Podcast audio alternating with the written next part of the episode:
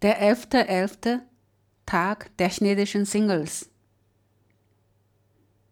Der 11.11., der Tag mit vier einsamen Strichen, wird in China als der Tag der Singles gefeiert. Was in den 80er Jahren als die Selbstironie der Studenten anfing und im Zuge der gesellschaftlichen Umwandlung durchgehalten hat, ist heute ein praktisch etabliertes Volksfest. Seine Beliebtheit übertrifft Qixi, den chinesischen Valentinstag. Dieses Jahr bescherte der Tag der Singles der chinesischen E-Commerce den Rekordumsatz. Bereits am Mittag vom Sonntag, 11.11., .11., meldete der Online-Marktgigant Alibaba den Verkaufswert von 10 Milliarden Renminbi. In China leben momentan über 180 Millionen Singles. Eine aktuelle Studie zeigt, dass über 90 Prozent der Singlefrauen das sichere Einkommen des Mannes voraussetzen, damit das Heiraten überhaupt in Frage käme. Über 70 Prozent der Chinesinnen sind der Meinung, der künftige Ehemann müsse eine Eigentumswohnung haben. 57 Prozent der befragten Frauen leben nach dem Motto lieber gut verheiraten als gut arbeiten. Kein Wunder, dass sich die männlichen Singles zähneknirschend ins virtuelle Kaufen stürzen, um den Kummer zu lindern. Aber auch nur an diesem einen Tag, am Tag der Singles. Zu hoch ist der Überlebensdruck, noch höher nicht der Hormonendruck, sondern der Druck von den Eltern, schnellstens den Status eines verheirateten Mannes zu erlangen und die Hürden dafür zu nehmen. Viele werden gezwungenermaßen Workaholics, heiraten immer später.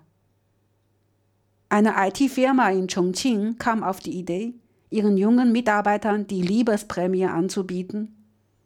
Verlieben sich zwei eigene Mitarbeiter ineinander, so bekommen sie jeweils eine Liebesprämie von 1112 Renminbi. Und der Arbeitgeber setzt eine interne Feier drauf. Aber die Mitarbeiter dürfen sich auch nach außen richten das heißt sich mit jungen Angestellten der Nachbarfirmen anfreunden. In dem Fall bekommen sie einen zusätzlichen Bonus zwischen 500 bis 1000 RMB. Der genaue Betrag wird verlost. 十一月十一日，中国光棍节。十一月十一日是个很有中国特色的节日，四条光棍就是彻底的光棍节。这个节日起源于八九十年代大学校园里男生们的自我调侃嘲弄。虽经历中国经济改革和社会变革的动荡，却愈老弥坚，成为今天社会登堂入室的民间节日，其热烈程度远超我们中国人的情人节、七夕节。今年十一月十一日，中国光棍节更为网购业带来了前所未有的销售高峰。阿里巴巴集团的数据显示，截至十一日中午，其销售额已经突破一百亿元。一百亿销售额大半来自中国的一亿八千万光棍男女的贡献。一项调查结果显示，百分之九十的中国女性认为男方的稳定收入是组建家庭的前提，超过七成则认为男人结婚必须有房，还有百分之五十七的女性仍然坚持干得好不如嫁得好的人生座右铭。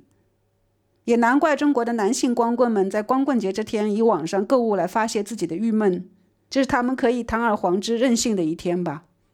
十一月十一日过后，一切还是照旧，巨大的生存压力也罢了。更强大的压力不是西方人熟悉的荷尔蒙，而是来自父母、社会的男大当婚、女大当嫁的传统意识。很多中国年轻男子变成工作狂，结婚的年龄也越来越晚。成都一家 IT 公司别出心裁，在光棍节这天推出恋爱奖金制度。